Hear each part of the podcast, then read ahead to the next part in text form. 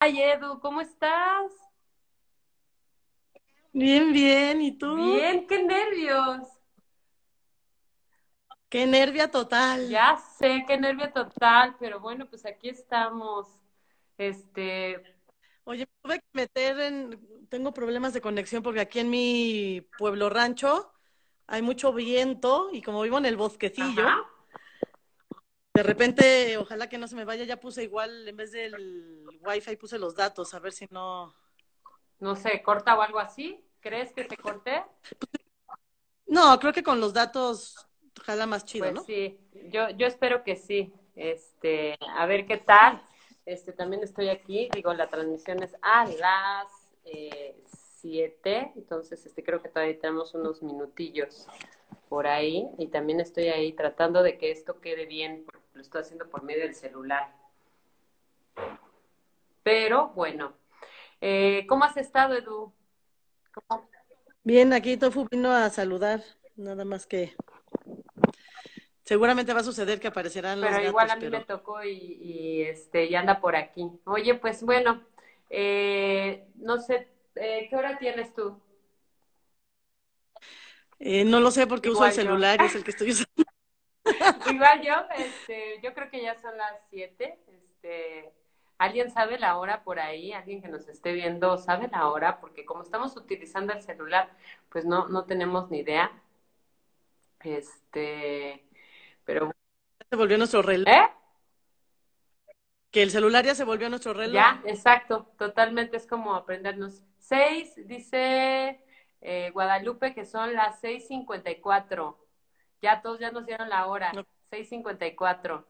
Tenemos seis bien, minutitos y mientras, pues si quieres, este, irnos relajando, este, estoy hasta sudando, este, y bueno, pues te tengo eh, ahí unas preguntillas eh, que, que hice, que hablé con la redacción de, de Translímite y la redacción me mandó este, unas, son 10 preguntas, pero hay una de pilón, por si tú eh, la, la quieres catafixiar. Este, son preguntas que, que son de gente que te conoce, es de gente que, mm, que sabe de tu trabajo y que, bueno, pues eh, hicieron estas preguntas para, pues para saber más de ti, acerca de, de, lo que, de lo que haces, acerca de lo que sueñas, acerca de lo que piensas. Eh, esta, esta iniciativa es eh, por parte de la compañía para poder visibilizar el trabajo de, de nosotras, ¿eh? de trabajo creativo eh, de las mujeres, digo nosotras en el caso de, de las mujeres. Y bueno, pues empezamos contigo, que estamos de súper de gala. Eh, en verdad, eh, creo que tú eres una gran, gran mujer y que has hecho muchas cosas en el teatro durante mucho tiempo. Y pues bueno, este, pues aquí estamos y pues, ¿qué te parece si, si empezamos para agarrarnos unos minutitos ya que tienes un buen, este, un buen internet? De una vez lo aprovechamos, ¿qué te parece? Me encanta la idea. Gracias por la invitación. También es un honor para mí. Ok, bueno, este, pues eh, cuéntanos un poquito, Edurne, eh, como a un poco breve, pues, eh, tu experiencia como artista. Cuéntanos cuál ha sido tu viaje, eh, dónde estudiaste, eh, casi, casi como tu currículum. Ok, pues así en breve cosa, eh, no sé si soy caso raro, creo que no, en este mundo teatral, que no fue mi primera elección. Creo que varios de nosotros hicimos una carrera o intento de carrera previa. Yo entré a la Facultad de Filosofía y Letras a estudiar letras clásicas.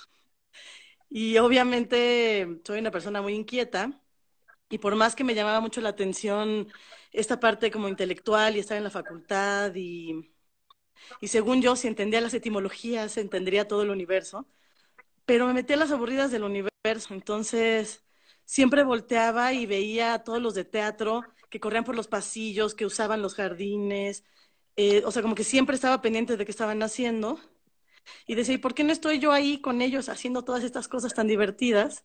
Y entonces, pues hice mi cambio de carrera. Entré a la carrera de literatura dramática y teatro en la Facultad de Filosofía y Letras de la UNAM. Creo que más pensando en que iba a ser actriz,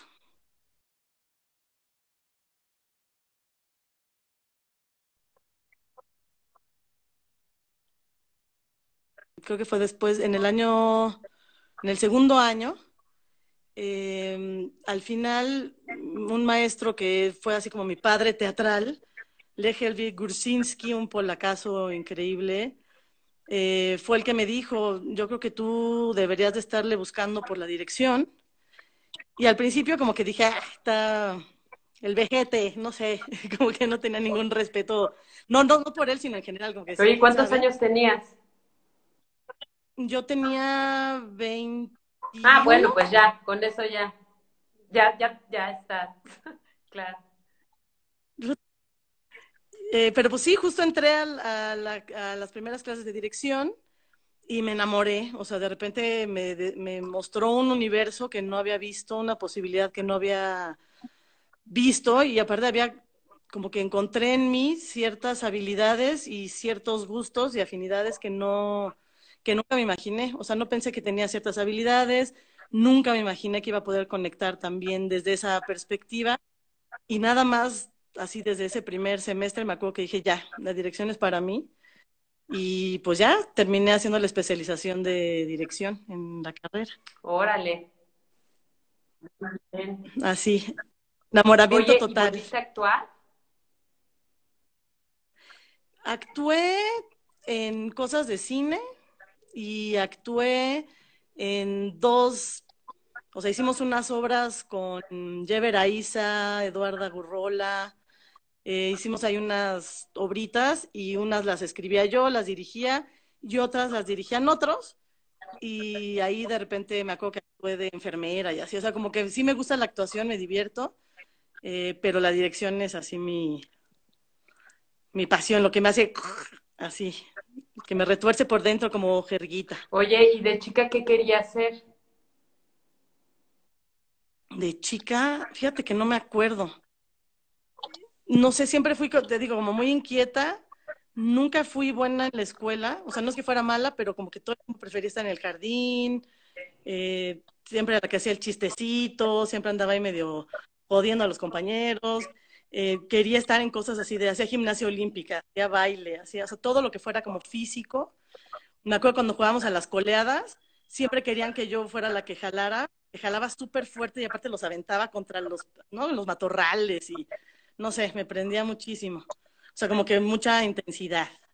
Eh, pero de qué quería ser, no recuerdo. En algún momento creo que según yo iba a ser poeta. Órale. Este, pero creo que fue, era la adolescencia, así de estar en mi cuarto y escuchar música en la noche y me daba insomnio, entonces escribía. Y me acuerdo que escuchaba a Leonard Cohen y Lou Reed y me parecía así como, wow, ¿no? Pero mm, también hubo un momento en el que quise hacer cine, o sea, que dije, ah, no, pues es que voy a hacer cine. Eh, pero como soy hija de cineasta, me entró la adolescencia de decir, no haré lo que hace mi papá, ¿no? Me entró así como la rebeldía en contra del padre eh, que creo que es un proceso importante. Creo que todos tenemos que, de alguna manera, acabar con nuestros padres. Y por un lado, pues eso, digo, acabar en buen sentido, pues, o sea, como superar esa idea de que ahí están los papás. Este, y, y pues por un lado no me arrepiento porque aunque siempre me ha encantado el cine y siempre me ha gustado muchísimo el cine, verlo, discutirlo, ¿no? Todo si me hubiera dedicado directamente a hacer cine, no hubiera descubierto el teatro. Y eso es algo que sí no cambio por nada en la vida. O sea, amo, doy clases de teatro y de cine, me encanta el teatro y el cine, o sea, como que sí tengo esos amores, pero son dos lenguajes bien diferentes y creo que fue mucho más lindo como el teatro me fue llevando a abrirme camino en, en hacer otras posibilidades audiovisuales que si hubiera sido al revés, que siento que el cine es como un poco más cerrado eh, y no me hubiera permitido tal vez ver hacia el teatro, por ejemplo.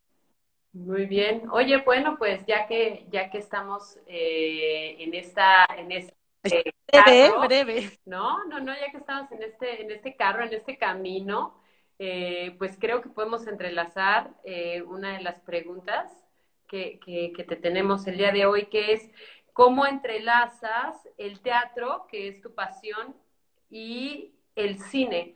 Eh, o los manejas de manera diferente? ¿Cómo, ¿Cómo entrelazas estas dos pasiones que tienes? Eh, pues, híjole, creo que, digo, por un lado, me parece que, que el- o sea, como que he utilizado desde hace ya tiempo en varias puestas en escena el recurso audiovisual como, como un personaje más, como un elemento más que juega y que, narra y que nos, nos permite observar otro, otro universo paralelo de alguna manera, o que hace apuntes, eh, de alguna manera un poco brechtiana, por decirlo así, como de repente en esta idea de ir interviniendo la escena o ayudando justamente a transitar entre, entre cuadros o entre ideas. Eh, el, el cine lo que pasa es que, ay, se me está acabando la pila, creo. Si quieres conectarlo, está. Voy a checar está por qué no me... Sí, justo. Y el segundo está todo súper lindo. Sí, ya lo había previsto, pero según yo está conectado y la verdad es que me pone que, que qué onda con la batería. Pero Ahora bueno, ya estoy conectada. no Ahora estamos este, conociendo tu casa, así todos tratándonos de asomar. Exacto. Ventana con arbolito, ¡Órale! Muchos libros. ¡Uh! Los libros. Sí, me gustan. Entonces, ¿qué? Estábamos en, ah, en entrelazar el teatro y el cine. cine. Entonces, ya que el cine me parece que es más cerrado, eh, como que en los medios, como es un lenguaje diferente, también hay mayor facilidad. Eh, también, quieras o no, hay, hay ciertas restricciones en cuanto a tiempos, en cuanto a recursos y también en cuanto a, distribu- eh, a distribución. Entonces, depende más bien como hacia dónde. Yo lo que he encontrado es que en la escena me ha permitido encontrar como, como esa manera de fusión, ¿no? De lo audiovisual.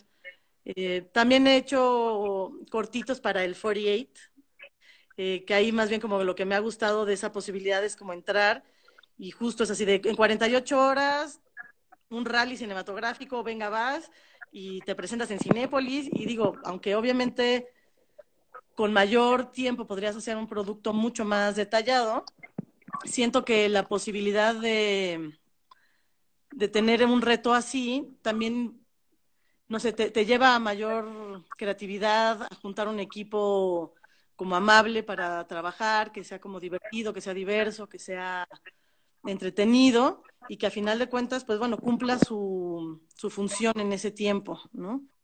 Eh, cada vez voy buscando de qué otras maneras eh, utilizar el video.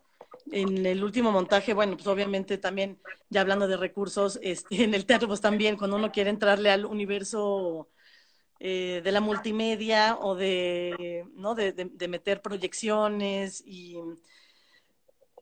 y dispositivos escénicos un poco más complejos para generar estos mundos y estas ideas, pues digo, también uno va notando la, la, complejidad que tiene lo que uno proyecta y lo que la realidad económica te permite y los recursos humanos y los espacios.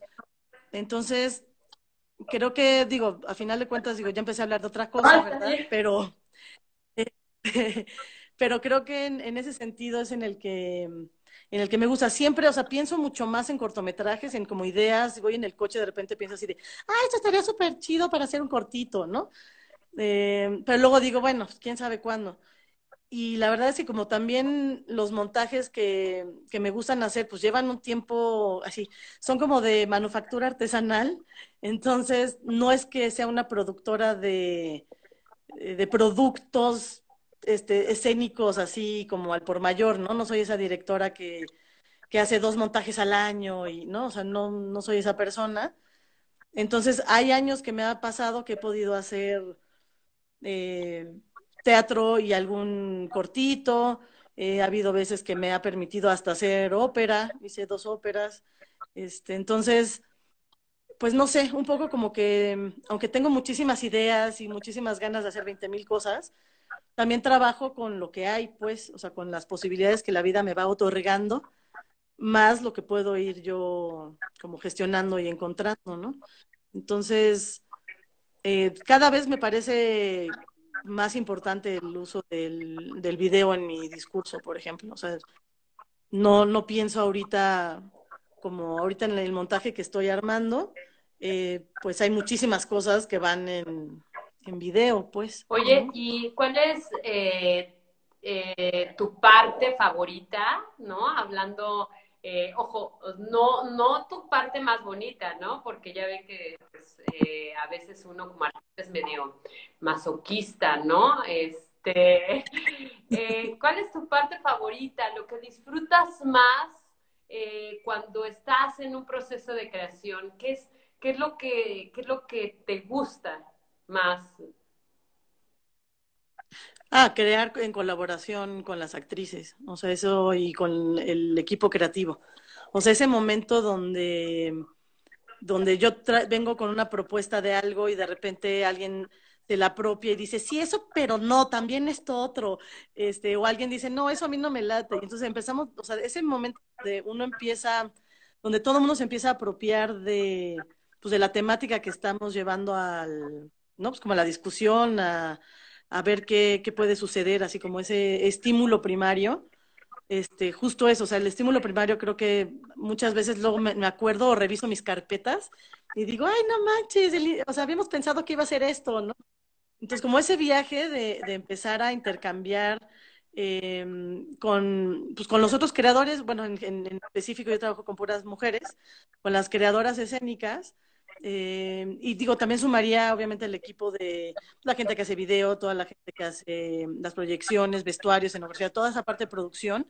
También la, la uno al proceso creativo, eh, pero realmente el mayor peso lo, lo vamos construyendo o tejiendo con las creadoras escénicas y yo. Y ese diálogo y ese ir tejiendo juntas es lo que más me, así, ah, me encanta, así, aunque no salga tarde, cansado, este, enojado, contento, o sea, no importa de qué manera salgas, o sea, para mí eso es como para que vivo, así de, es lo que me encanta. O sea, yo nada más de pensar que ya puedo empezar un proceso creativo, ya empiezo a entrar en, en efervescencia. Oye, y aprovechando esto, eh, sabemos que tienes una compañía de teatro que, que se llama Verbo Delta.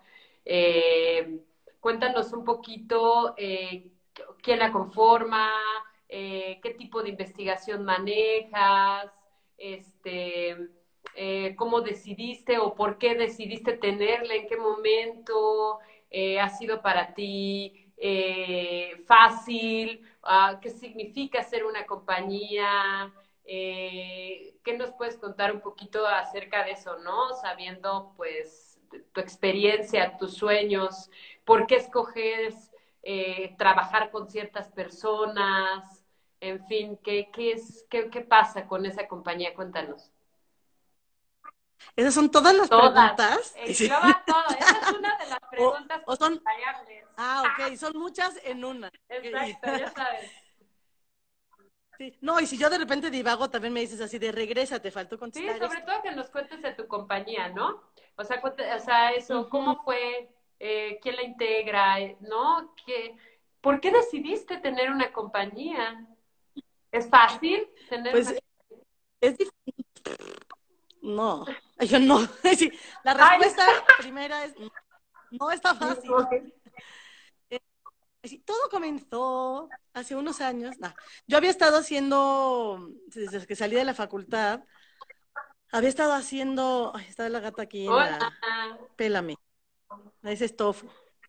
Este, había estado siempre trabajando, eh, bueno, estuve haciendo montajes de, de García Lorca, me gustaba mucho siempre intervenir el texto, estaba como muy clavada en esta como búsqueda personal de un poco, digo, desde entonces, así de, ok, los clásicos son estos, pero si los vamos a montar, hay que montarlos desde aquí, ¿no? No desde una, un espacio ahí etéreo raro donde nadie entiende, pero todo el mundo cree que entiende, pero no sé, o sea, siempre he sido muy, pues no sé, o sea, como que no muy respetuosa en ese sentido de, ¿no? Como de, de, de, de esta idea del teatro clásico y demás. nunca he estado por ahí. Mi búsqueda, y empecé a hacer mucho teatro político, teatro de viñeta, de crítica política, farsa. Y mm, de repente como que me, empezó a, no sé, me empecé a, a clavar en que había una cosa que quería buscar, que tenía, que cada proyecto era como increíble, pero empezar como de cero se sentía como un, una cosa como muy cansada, ¿no? Sentía que era como que, ah, ok, ya terminó uno y de repente es como, ah, ok, vamos a montar otra cosa, ok, ¿ahora qué? ¿No? Y órale, desde cero, otra vez, ¿no? Y buscar con quién vas a trabajar y demás, me parece como, pues no sé, muy desgastante. Y entonces, eh, fue yo creo que después de, de que tuve a mi bebé, tengo un hijo de que cumplió el 20 de abril, y sí cumplió sus 12 años. ¡Órale, 12 años! y no manches, entonces más o menos... tienes, Ay, jovencísima. tengo 43. Muy, muy joven. ¿A qué edad entonces? 12, órale. Pues bueno, creo que una muy buena edad también, ¿no? Para disfrutar, ¿no? Sí, a los 31 digo, para no, según yo no iba, que no iba a tener hijos y estar así en el, en la permanencia de adoración de, de mi chamaco, este, ay sí, aunque no sé si no que es lo máximo, ¿eh? la maternidad es una joda. De hecho, de ahí empezó todo el ah. asunto, de los temas Sí, que de repente me sentía, era como de las únicas de mi generación que tenía hijo y como que sentía que yo tenía una necesidad como bien profunda de hablar de, de justamente lo heavy que es ser mamá, ¿no? De lo fuerte, de la depresión postparto, de esta sensación de, de, que el universo está todo el tiempo como dictándote qué tienes que hacer y cómo hacerlo. Este, me acuerdo una vez que iba con mi hijo chiquito y una señora en una papelería, así agarre y me dice, ay, tape ese niño que tiene frío, ¿no? Entonces, puta, me saqué de onda y le dije, oiga, la que tiene frío es usted, el niño no está bien, o sea, déjelo, ¿no? Así es mi hijo, no lo toque. Entonces, como que esta cosa como de la sociedad, de, que todo el tiempo de alguna manera u otra tiene una expectativa bien específica de cómo tienes que ser mujer y cómo tienes que ser mamá. Y hasta ese momento me cayó porque siempre había sido una mujer tal vez no tradicional y nunca había entrado en un espacio donde yo sintiera que había esta como expectativa tan específica que me importara. Y no porque me importara el comentario de la señora, sino como que siempre me ha valido, ¿no? Así de, si estoy flaca, si estoy gorda, si hago esto o hago lo otro, si soy bonita o soy fea. O sea, como que siempre había estado en un rollo de, puta, soy yo y, y a quien no le guste, pues que se joda. y de repente, cuando fui mamá, de repente son demasiadas miradas, este, tienes otra vida ahí a tu cargo, ¿no? Es como una responsabilidad importante y todo te empiezas a dar cuenta que sí, la mirada cambia. O sea, la mirada cambia hasta de, de otros hombres, otras mujeres, mujeres no mamás. Eh, no sé, empecé a, darme cuenta de esa situación que cambió mi entorno y de la necesidad tan imperante que tenía de poder decir, ¿qué es esto? ¿No? De decir, hay días que tengo ganas de ir por los cigarros y no regresar. Y eso no significa que no quiera a mi hijo, significa que, ¿no? Que ya estoy más allá de, ¿no? Y que no, pareciera que como mamá tienes que aguantarlo todo, ¿no? Que es como la cuota, ¿no? Hay que estar sonriendo y hay que estar todo bien. Entonces, como a partir de esa sensación fue que dije, no, ahí hay algo que yo traigo y que de lo que quiero hablar. Y siempre he puesto como esa temática que me, que me, ¿no? Que me toca como algo de lo que quiero hablar. O sea, me costaría mucho trabajo ser una directora por encargo, por ejemplo. O sea, me, costaría trabajo ser esa directora a la que buscan y queremos que montes esta obra en este estilo y con estos actores. O sea, o sea, no es que no lo podría hacer, claro que lo podría hacer. Y creo que sería un gran reto, pero no, no ha sido mi camino, no ha sido mi búsqueda, ¿no? Y entonces, cuando dije, bueno, quiero trabajar con puras mujeres, como que ahí fue donde empecé, como a decir, bueno, ¿desde dónde? Qué quiero decir. Y entonces como que empecé a clavar y dije, creo que no estaría mal hacer una, un colectivo, hacer un, un grupo de mujeres hacedoras de teatro que, que, queramos entrar en esta discusión y ver qué sale de ahí, ¿no? De hecho, en ese momento hasta estaba yo en el punto de decir, si alguna quiere dirigir, que me dirija, pues yo estoy aquí, ¿no? Así de, hagamos lo que tengamos que hacer, pues. Entonces, a partir de ahí fue que pues empezó a salir, digo, luego vino esta idea como el conflicto, ya sabes, de, pasar de hacer un tipo de teatro a de repente asumirte como, como una compañía de teatro con perspectiva de género, pues ese cambio fue difícil, ¿no? Fue, que fue en 2005, 2005, 2006. Algo así será. Órale, no, estoy perdida. No, 8, 2015, perdón, me acordaba que había un 5. Este, 2015. Y este, si de repente dice la cuenta y dice, no manches. sí, no, 2015. Y mm, como que sí causa conflicto, como primero, ya que te juntas con un grupo de mujeres a hablar de esto y empiezas a salir todas así de la caja de Pandora, el aquelarre, y de repente te das cuenta que no avanzas nada, porque pues obviamente primero hay que desahogar una cantidad de cosas que traemos ya de por sí.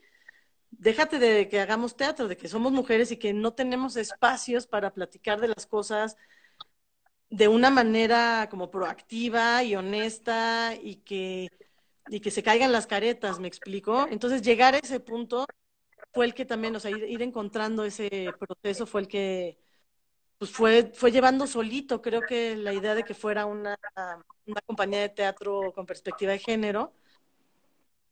Y obviamente pues han, han pasado muchísimas actrices, eh, todas con una, una, experiencia maravillosa y que aparte todas seguimos en contacto y nos seguimos viendo y queriendo y adorando.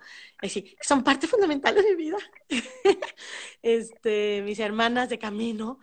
Y, y, creo que más bien no ha sido una, no fue una cosa como ni, ya mía, sino que justamente empezó a suceder lo que yo quería que sucediera y que era que pues que ya fuera una cosa en común, ¿no? O sea, que fuera algo de todas. Y entonces, ahí donde siento que como, ahí es donde está la dificultad de la compañía, ¿no?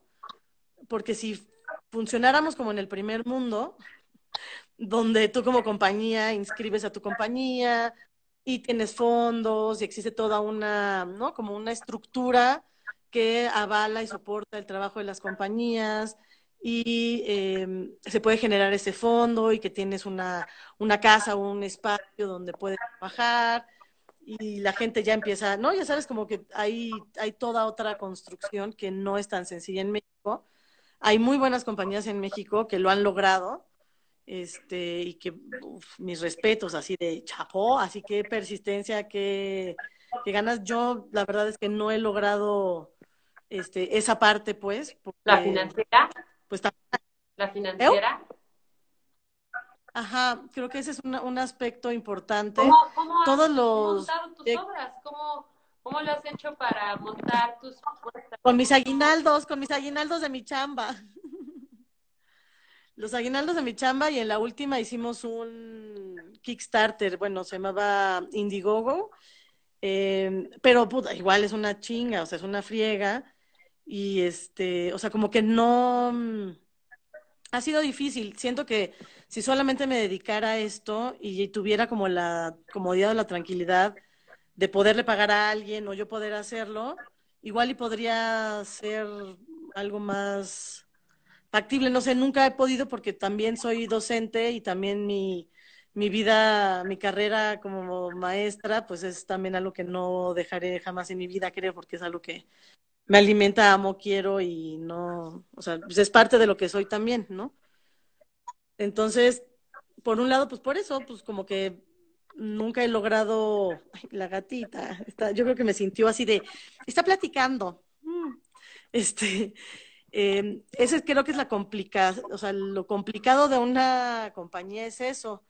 Eh, una, la parte de que todo el mundo sienta que es parte de la compañía y que todo el mundo de alguna manera también se responsabilice o diga, yo voy a hacer esto, ¿no? O sea, como esta cosa de, la, de lo proactivo es como lo difícil tú me entenderás, seguramente tendrás también tus experiencias, ¿no? Con Translímite y sabrás que es, es muy difícil, ¿no? No importa qué tanto parezca que, que, ¿no? Que estamos todos ahí, pues hay momentos en los que pues, también la gente tiene que estar haciendo otras cosas y no, si no tienes cómo pagarles, pues tampoco tienes cómo decirles, no, pues éntrenle y hay que hacer publicidad y hay que este, hacer producción y hay que hacer carpetas.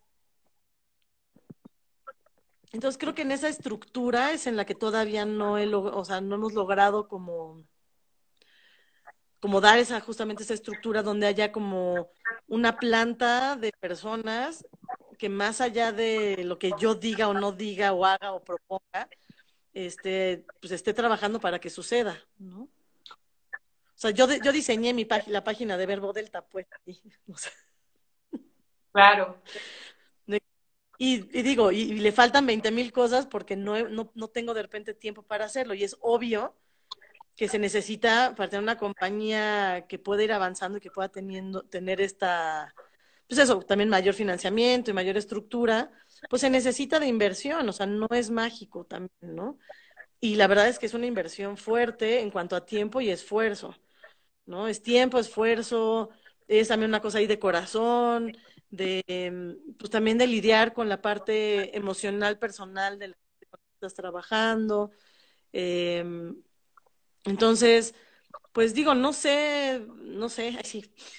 Oye, Mi terapeuta. por ejemplo, em, dentro, hablando como de la creación de las obras que has hecho y también de los cortometrajes que nos has contado y de las óperas, etcétera, eh, ¿cuáles son los conceptos que definen tu poética o definen tu trabajo? ¿Cómo, cómo, cómo creas ¿Cómo, cómo, cómo conectas? ¿Cuáles son estas raíces de las cuales tú, eh, con las cuales tú trabajas?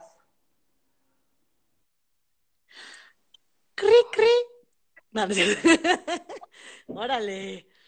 Híjole, fíjate que no sé si ya llegué a un punto en el que tengo una poética establecida.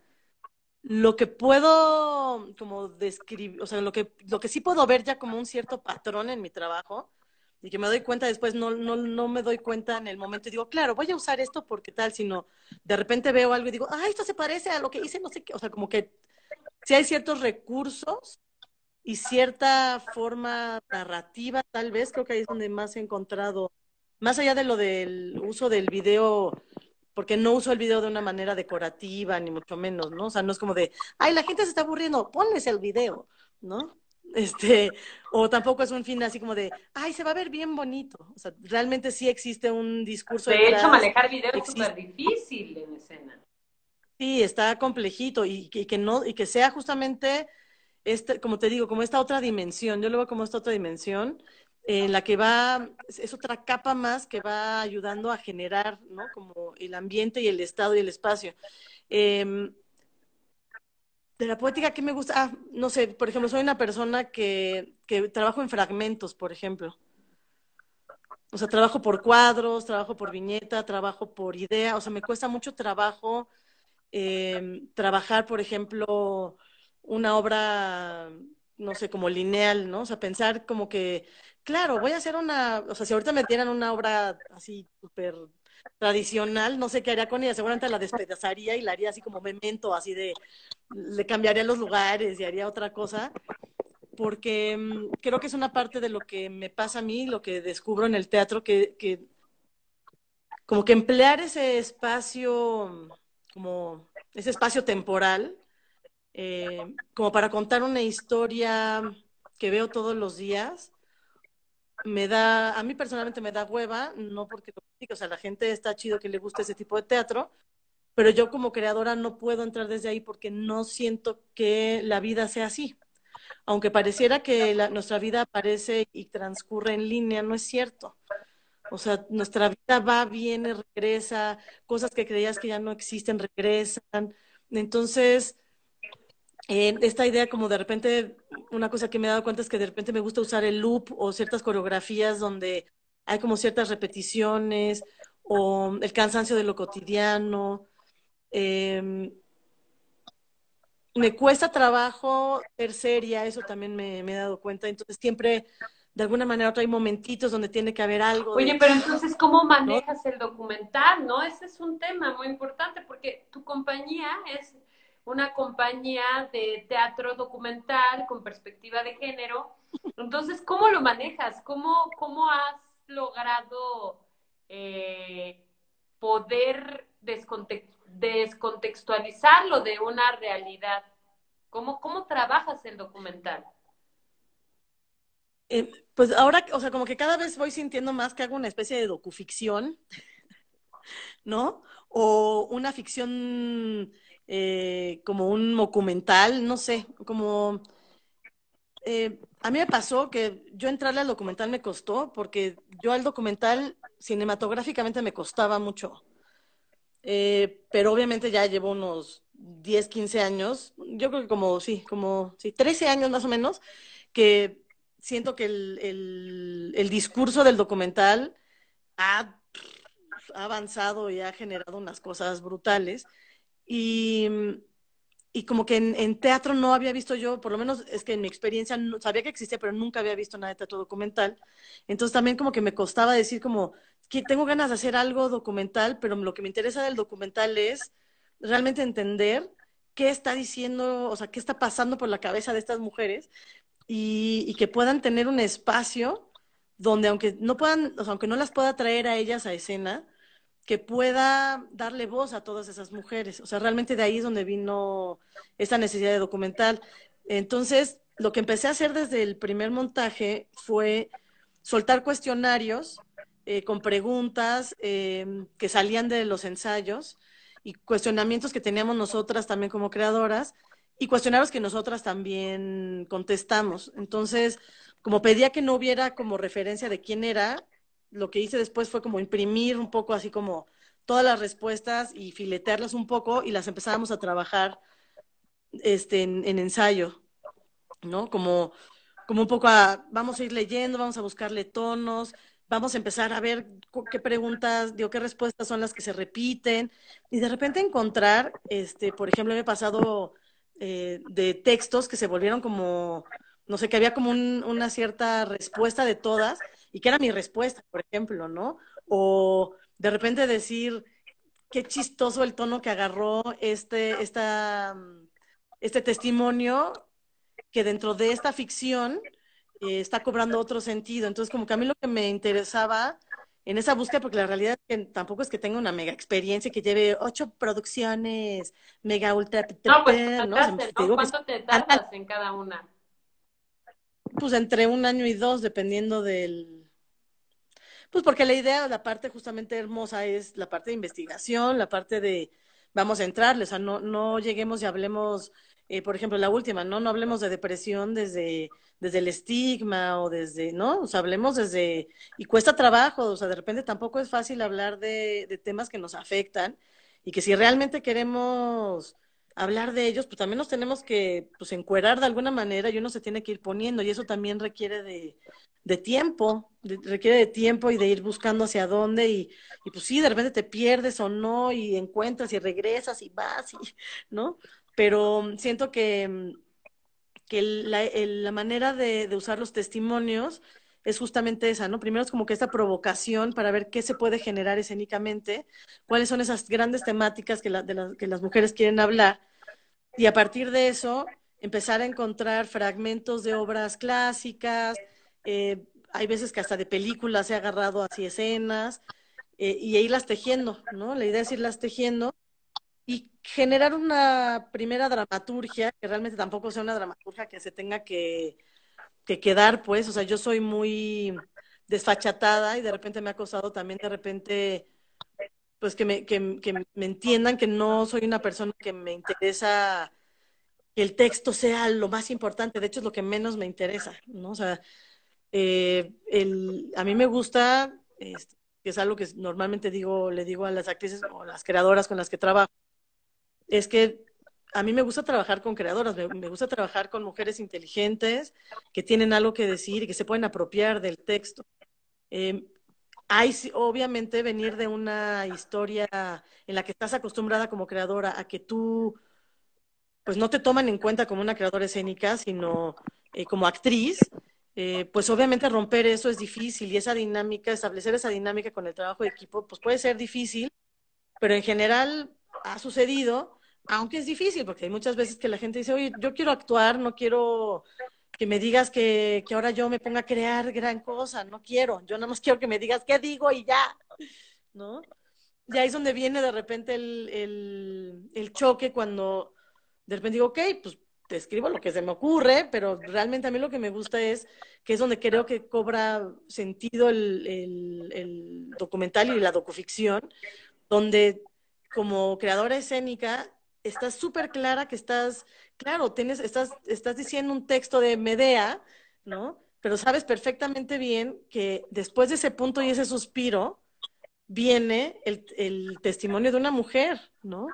De una mujer que ha sufrido X cosas y que nos está compartiendo eso. Entonces tiene que venir desde un espacio pues de honestidad y de, y de apertura, de decir, ahí les va, güey, esto no es, este, esto no lo, no lo escribieron hace 400 años antes de Cristo, ¿no? O sea, se escribió, o sea, es una mujer que ahorita nos está diciendo esto, pues, ¿no? Entonces creo que esa mezcla del testimonio con los textos clásicos para mí es como, ha sido como importante, porque justamente es un gran contraste entre este espacio como común, o sea, de que la gente dice, ah, claro, este es un lugar donde me siento segura porque sé de qué se trata, y de repente empiezan a entrar en este espacio donde dicen, ay, pero esta no es la obra que yo conozco, ¿no? O sea, como que ya empieza a generarse otro espacio que ese es el que me gusta a mí. ¿Qué es el teatro que entretiene? No. Eh, ¿Qué es el teatro para que todo el mundo entienda algo? Tampoco. Eh, ¿Qué es un teatro aleccionador? Tampoco, pues, o sea, no sé. Entonces, pues apenas, en cuanto a la poética, eso ahí voy, en ese, o bueno, ahí vamos, en ese descubrimiento, pero creo que en, el, en esta idea de, los procesos, por lo menos ya encontré esta manera en la, en la que ya tengo, o sea, que ya he comprobado que sí funciona el traer ¿no? a la mesa ciertos temas, discutirlos entre mujeres, más allá de que si eres actriz, directora, no, o sea, vamos a discutir como mujeres estos temas, saquemos estos cuestionarios, fusionemos nuestros pensamientos e ideas con los de otras mujeres y a partir de eso encontremos pues encontremos los patrones y encontremos realmente de qué es, de lo que todas estas mujeres quieren hablar de este tema y démosle voz. Y por eh, ejemplo, para ti, ¿qué, para ti qué es un ser creativo, ¿Qué, para ti qué es una creadora escénica, ¿qué es eso de creador escénico? Eh, para mí es una persona, o sea, cualquier individuo que esté dispuesto, una, a salir de su zona de confort, y dos, a explorar a partir de sus recursos personales eh, nuevas, o sea, ideas y contribuir y aceptar las ideas de alguien más para crear este, ¿no? Este mamotreto común, pues. Es una especie de orgía intelectual emocional. Oye, y por ejemplo, eh, tú trabajas de manera colectiva eh, pero tú eres la directora eh, de los proyectos. Ahora, trabajas con creadoras escénicas. ¿No es difícil? ¿cómo, cómo, ¿Cómo crean esta relación que sea horizontal y que, y que no hiera susceptibilidades o no sé? o, o, nunca ha pasado. Susceptibilidades Ay, Este, no, más bien creo que susceptibilidades pues están ahí, o sea, creo que más bien, creo que la idea es ir viendo con cada equipo, tener la capacidad de ver dónde está cada quien, creo, creo que ese ha sido el mayor reto como directora, más allá de lo escénico, o sea, a mí el sentarme y hacer así una plantilla de cómo quiero el trazo y, o sea, ¿no? Esa parte la verdad es que no me complejiza en lo más mínimo. O sea, esa parte me sale naturalmente y siempre llego y yo llego con una idea así de, claro, me gustaría que entrara por acá y de repente lo propongo y se empieza a suceder otra cosa y yo soy feliz, me explico, porque yo lo único que estoy haciendo es como empezar, pues, o sea, poner como una pauta para tener de dónde empezar y de ahí ya. Y hay creadoras que rápidamente lo agarran y lo hacen propio y dicen, no, a mí me gustaría esto y voy a explorar esto otro. ¿Y, ¿Y crees que esto tiene que yo ver soy con feliz, entrenamiento o, o por o cómo, dónde, dónde eres, cómo le haces para ser creador? ¿O, te lo enseñan en la escuela? ¿O qué es eso? No, yo creo que hay un ejercicio, o sea, puede ser algo que, no, no creo, fíjate, ahorita que lo dices no lo había pensado. O sea, no creo que sea algo que se enseñe, creo que es algo que se puede practicar y a partir de la experiencia puedes irte como, como moldeando. Creo que la mayoría de la digo, igual le voy a decir una cosa y todo el mundo me va a saltar, pero bueno, lo voy a decir. Creo que la mayoría de la, de la formación actoral en México es muy formal en ese sentido. Eh, es como muy rígida, es muy jerárquica. Eh, hay esta sensación como de que si no te quiebro el espíritu, no, no te estoy enseñando. Y a mí se me hace, no sé, a mí no me gusta, pues, o sea, no creo que vaya por ahí. Eh, creo justamente en la horizontalidad porque creo que dentro de esa misma horizontalidad a cada quien le puede tocar decidir ciertas cosas, ¿no? Y a mí me queda claro desde el principio que hay ciertas cosas que por cómo se está dando la situación me toca a mí. Y no porque yo vaya a ser impositiva, sino porque ya tengo la recolección de lo que se quiere proyectar en común. Entonces, por ejemplo, o sea, desde el vestuario, o sea, de repente, pues claro que hay broncas, porque obviamente cuando le abres es mucho más fácil decirle a una actriz, te callas, ese es tu vestuario y se acabó. A decir, bueno, vamos a, a, sentarnos a trabajar con vestuarista, a que se entienda en profundidad por qué se quiere de esta manera y no de esta otra, que también la creadora pueda abrir y decir, sí, no, aquí lo importante no es que si me veo gorda, flaca, bonita o fea, sino si cumple, ¿no? Con todo este discurso que estamos creando, pues, o sea, cómo aporta. Entonces, de que hay un chorro de vicios que vienen de la escuela, sí, y que vienen de la escuela y que vienen de una práctica de creación, pues eso, que mucha gente le gusta y está súper bien y está súper válido, pero que no es lo que yo propongo. Entonces, a mí lo que me cuesta trabajo al principio, tal vez es el enamorar y seducir a las creadoras de, de que se vale decir y que se vale contribuir y que no hay ideas tontas y que no hay, ¿no? Y claro que va a haber conflicto, pero pues el teatro es conflicto, ¿no? Órale. O sea, si no hay conflicto, no avanza uno. Y muchas veces, pues sí, los resultados son mejores que otros y muchas veces terminas en amor absoluto, otras veces tal vez no, o sea, terminas tal vez desencantado, no sé. Pero por lo menos una cosa que sí me queda claro es que cuando puedes regresar más allá de, la temporada en sí, de las funciones, que también es otra parte que me gusta porque creo que también ahí hay una vida bien interesante. Eh, pero que ya yo lo veo desde otro lado porque ahí ya la, ahora sí que las dueñas de la escena son las creadoras.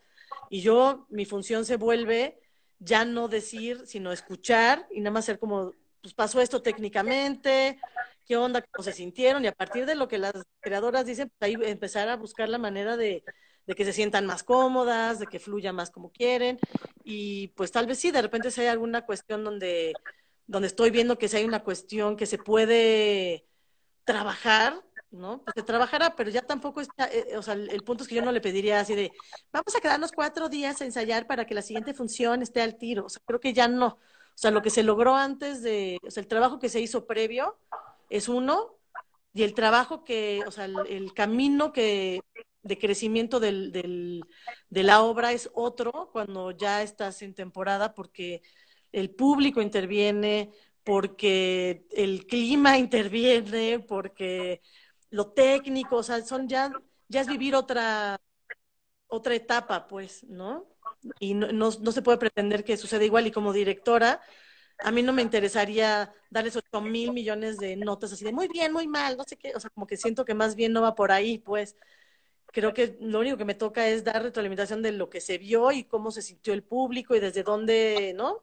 A mí me encanta estar en todas las funciones, también eso, soy una directora que está en todas las funciones. Creo que en, mi vida de directora nunca he faltado una función. Eh, pero desde que desde la carrera, pues, o sea, nunca. O sea, no, no es como, ah, ya estrené, ya recibí los aplausos, ya di la entrevista, ahora me voy.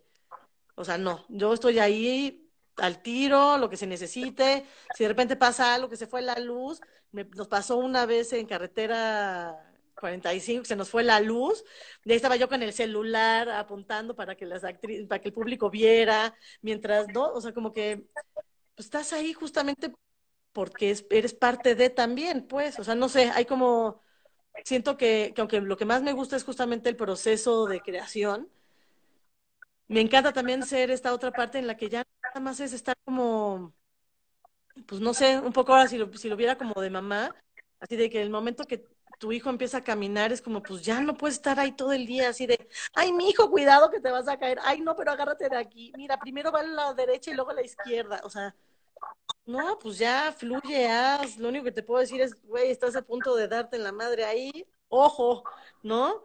o ay, qué bonito, diste un brinco a todo dar, no sé, o sea, es como lo, lo que toca pues ya en ese... Oye, pues muy titánico lo que haces, ¿no? Trabajar con mujeres creadoras desde la escena independiente, eh, generando tus propios recursos y sobre todo lo pienso porque no sé, tú me dirás que tienes un poco más de experiencia en eso, porque eso es a lo que se dedica tu compañía. ¿Por qué se llama Verbo Delta? Tu compañía. Ah, esa es una historia, ¿verdad? Ahí, viene mi, mi, yo etimológico. Ah.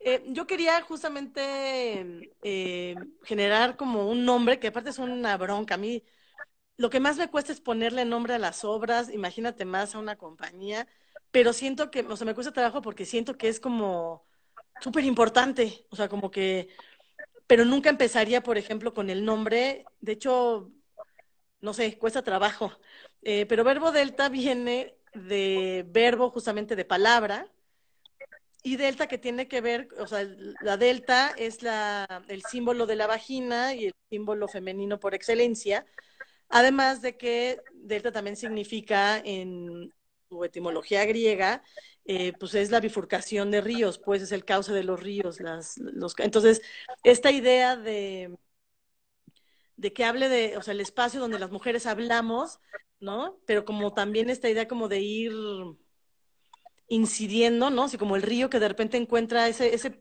pedacito de, de, agua que empieza a encontrar otro camino y empieza a generar otro camino, pues un poco por ahí va mi idea del delta, ¿no? O sea, de, Em, que de hecho también tengo otra asociación civil que ya también es otro tema, pero se llama Bisturi y un poco tiene con eso que me, ¿no? La, Bisturi, me gusta la idea de, de la disección, de abrir, de meterte. ¿Qué hacen en tu asociación civil, Edurne? Eh, hacemos documentales, justamente, y trabajo en, en reclusión, eh, con personas en situación de, de reclusión o, bueno, privadas de su libertad. Ok. ¿Qué haces con estas personas que están en privadas con, de su libertad? O sea, ¿haces para que por cierto, de teatro o para dar, qué haces? No, creo que de hecho otro día platicaba sobre la diferencia entre esto y el teatro penitenciario. Y no es que hagamos teatro penitenciario, que es como entrar a una a un reclusorio o a un centro eh, agarrar un grupo de mujeres u hombres privados de su libertad, darles clases de actuación y hacer un montaje y que la gente los vea. Eh, este proyecto, eh, que bueno, se hace con Bisturi, pero también lo hicimos, este, yo, también lo hicimos, también estuvo transmite, también estuvo, este, eh, este, Sí, sí, sí. Eh, pues lo que realmente querían se llama Tendiendo Puentes y este proyecto tenía que ver con, bueno, tiene que ver, porque todavía no se termina. No, no se termina, pero es titánico. Ya llegó la de Translímite. Oigan, es que es titánico, ¿eh? Está muy titánico. es muy fuerte dar talleres, ¿no? A penitenciaria íbamos Edurne, eh, Chave, que es una compañera cineasta, este, pues ahí vamos a darle a la guerra y con fusil fuerte, estuvimos bastante tiempo, pero bueno, también muchos recursos titánicos desde lo gubernamental, porque metíamos cámaras y esto, ¿no? Cuéntanos un poquito. Sí, pues la idea era como, digo, obviamente sabiendo y, y, y reconociendo el gran potencial de los recursos teatrales, eh, justamente pensando en esto, que lo más importante de todos estos recursos no es la escena, no es el, montaje para que te aplaudan y entonces tengas el reconocimiento y papá, sino justamente las herramientas que te da el teatro. Y los que si nos están escuchando viendo este, alumnos de teatro, eh, se darán cuenta y, verán su vida antes y después de, de estudiar teatro. O sea, ahí sí es una realidad, o sea, sea de las escuelas que me gustan o no me gustan, o que comparto o que no comparto, en todas las realidades que existe, o sea, el, teatro es tan humano y es tan, ah, no sé, maravilloso en ese sentido, es bien dadivoso, bien generoso, y, nos da herramientas para entendernos personalmente, o sea, entendernos como entes únicos, independientes, autónomos, tener a trabajar con nuestro cuerpo, con nuestra mente, ¿no? Con todo lo que somos, con todo nuestro instrumento, así como las habilidades para trabajar en comunidad, en sociedad, para justamente esto que platicábamos de, de que sí, claro que es difícil hacer teatro eh, desde ahí, ¿no? Desde la creación colectiva, pero también te das cuenta que como sociedad no somos una sociedad que sepamos trabajar en comunidad o en colectividad. Y entonces, en estas dos ideas... Pensar, perdón, no, pensar, creo que esto es muy importante también, perdón por interrumpirte, pero creo que entra también dentro de lo que te había preguntado, ¿no? O también pensar que estás trabajando en colectividad, pero que es un, que no hay un líder, ¿no? O que también creo que eso se confunde mucho, decir que no hay un líder en un trabajo, eh, como respetar también al líder, ¿no? Como regularlo. Que no hay estructura. O sea, también se cree que en el, en el trabajo colaborativo no hay, no hay estructura y al contrario, necesita mayor estructura, porque no hay, o sea, hay, que empezar, hay que establecer, que era un poco lo que hacíamos, ¿no? Era como entrar a estos espacios para eh, ofrecer, ¿no? Eh, habilidades, o sea, recursos que les ayuden a generar o a desarrollar sus habilidades personales y sociales para que puedan gestionar sus propios proyectos.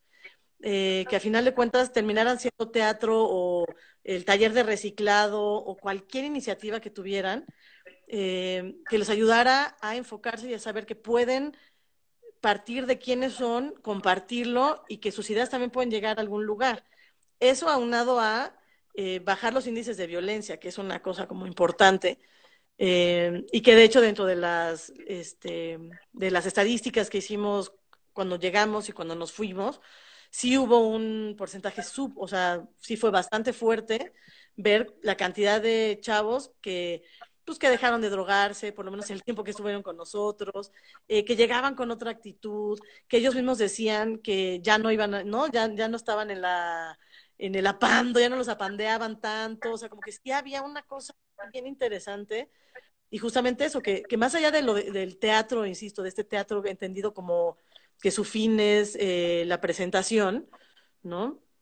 Eh, el proceso de aprendizaje y el diálogo que se genera justamente requiere de una estructura fuerte y de ir poco a poco viendo y generando el grupo.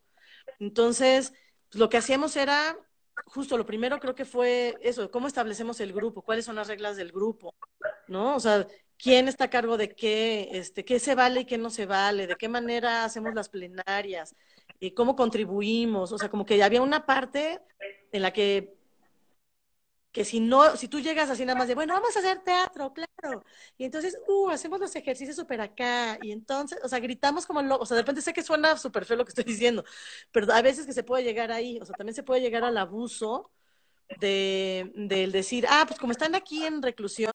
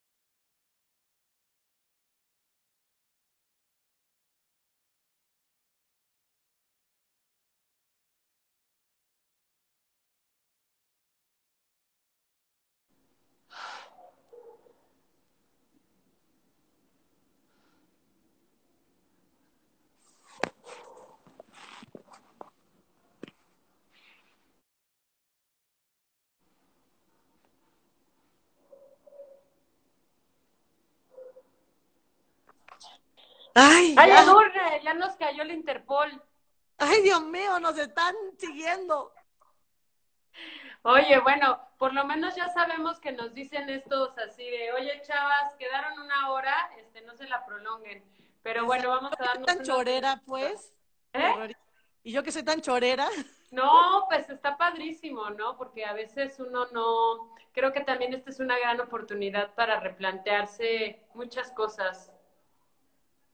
No, a mí me, me- o sea, me, no sabes cómo me ayuda. De hecho, es parte de las cosas por lo que me gusta tanto estar en grupo. Eh, siento que puedo acomodar muchas cosas. Cuando estoy sola, o sea, sí estoy ahí grabada, pero nomás llevo, o sea, empiezo a escuchar a las otras personas y empiezo a entrar en ese diálogo y ya, me piro, así de, entro en otro lugar. Y ahorita lo que me está generando esta, esta plática, además de que, que ya quiero regresar a teniendo puentes y me pregunto mucho por nuestras y nuestros compañeros que están en reclusión, deben estar así de jajaja, COVID, están viviendo como nosotros. Sí, eso es una cosa bien interesante. Oye, ¿te parece que eh, hay una pregunta que nos hizo Cassandra hace unos minutos y me gustaría pues preguntártela. eh, dice, ¿cuál es, en dónde está tu apuesta en la creación escénica? O sea, ¿tú por qué apuestas por hacer documental y creación? ¿Cuál es tu apuesta en escena? Mi apuesta está en, en crear ese espacio, bueno, ni siquiera crear porque sucede naturalmente, pues. Una de las cosas, eh, de hecho, igual yo sé que me voy luego, pero esto es importante. Estaba discutiendo con unas amigas sobre, ay, que qué chido que ahora se puede, que de repente el teatro y, y filmado, y ta, ta, ta. Yo le decía, Nel, güey, eso no es teatro, ¿no? Eh, qué bueno que existen esas tecnologías que nos permiten mostrar, ta, ta, pero es teatro filmado, hay que tenerlo en cuenta, y el cine tiene un lenguaje y el teatro tiene otro. Es muy importante. Donde nunca vamos a poder entrar, y una cosa donde siempre el teatro estará antes que cualquier otra arte escénica, así creo yo, es en el intercambio y esa, esa cosa que sucede mágica entre la escena y el, el, público, ¿no? El espectador. Entonces mi apuesta aquí está y mi apuesta está en que primero ese público, escu o sea, cuando, cuando escuche en voz de las actrices, de las creadoras, su testimonio, y muchas veces me ha pasado que el público, hay personas del público que nos han dicho así de, pues yo no dije testimonio, pero me escuché, o sea, me escuché ahí, ¿no? Y eso es como súper poderoso, o sea, creo que no es este gran dramaturgo que, que, creó esta gran mujer, ¿no? O sea, somos mujeres hablando de mujeres, con mujeres sobre las cosas que nos importan a las mujeres. ¿Por qué y... hablar de las mujeres, Edurne? ¿Por qué no hacer una compañía que fuera mixta? Pues porque ya hay muchas obras que hablan y muchas compañías que hablan de otras cosas, como que siento que, que no está mal, pero ya hay muchas, o sea, como que me pasó en una entrevista que nos hicieron en, en la última obra, la de Me hago la muerte hasta que el oso se va, que uno de los reporteros dice, pero es que ¿por qué puras mujeres? ¿Y por qué nos excluyen? Y yo decía, bueno, nosotros hemos sido excluidas por siglos y nunca nos, o sea, ¿no? ¿Por qué ahorita no te sientes excluido? Hay 20 mil obras que hablan de hombres. La mayoría de la, de la dramaturgia mundial, ¿no? Tiene como centro las problemáticas patriarcales, ¿no? Hegemónicas. Eh, eh, hay un texto súper lindo que, que, se nos va a quedar siempre, de una cosa que escribí del... De, eh, mujeres escritas por hombres, ¿no? O sea, ¿por qué tenemos que representar mujeres que han escrito otros hombres desde la perspectiva del hombre? Y por más que hayan escrito unas mujeres maravillosas y súper intensas y chingonas y que podemos eh, leer y decir, wow, me encanta este personaje, ¿cuál es la diferencia de, entrarle al mismo espacio, pero desde la perspectiva de la mujer? ¿No? O sea, no hemos pero con este momento que estamos viviendo a nivel, porque yo sé que tú tienes Verbo Delta, pues hablamos desde que 2014 más o menos, uh -huh. este, que parece que es muy poco, pero es mucho, realmente, pues estamos hablando de seis años.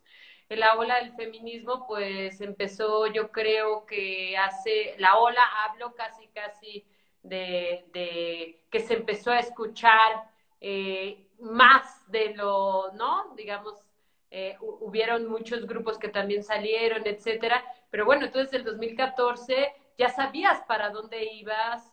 Eh, ¿tú crees que es un acto feminista o crees que es de mujer o crees que, eh, no, para ti, ¿qué crees que eso que está sucediendo ahorita eh, puede llegar a ser una moda o no es una moda o que sea una moda? Pues a mí justamente me pasó que en el momento que decidimos, pues nadie y todo el mundo nos veía y hemos, hemos sufrido este, realmente un desprecio desde la escena crítica teatral mexicana, porque pues eso, no soy un hombre, este, no soy mainstream, ¿no? Este, no estoy dentro, o sea, como directora, pues, ¿no? Y como, y como compañía decidimos hablar de lo que casi nadie quiere hablar, y también hace, hay veces que estés de acuerdo o no, si la mayoría de las mujeres quieren hablar, hablar de algo, hay que ponerlo ahí.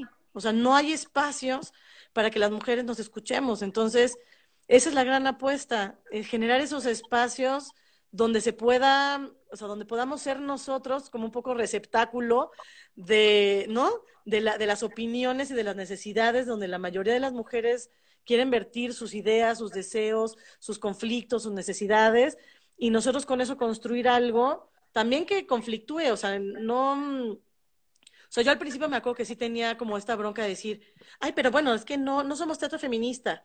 Pues ahora puedo decir que sí, no, y no importa, pues, ¿no? Yo soy feminista y no tengo ningún problema de decirlo, eh, porque creo que también hay esta parte, ¿no? O sea, hay como este antes y después de asumirse feminista, porque existe el antes de decir, es que me van a ver feo, o ¿qué dirán mis amigos hombres? Pues yo lo que les digo a mis amigos hombres es que si no se habían dado cuenta que era feminista, pues están bien pendejos. ¿no? Este, y que pues también... ¿Tú no puedes ser feminista, Edurne? Ay, qué difícil pregunta. Mira, estamos entre compas, ¿eh? Todos los que estoy viendo aquí. No, no creo, o sea, creo que depende desde dónde lo ves. O sea, creo que justo, justamente siento que a veces el discurso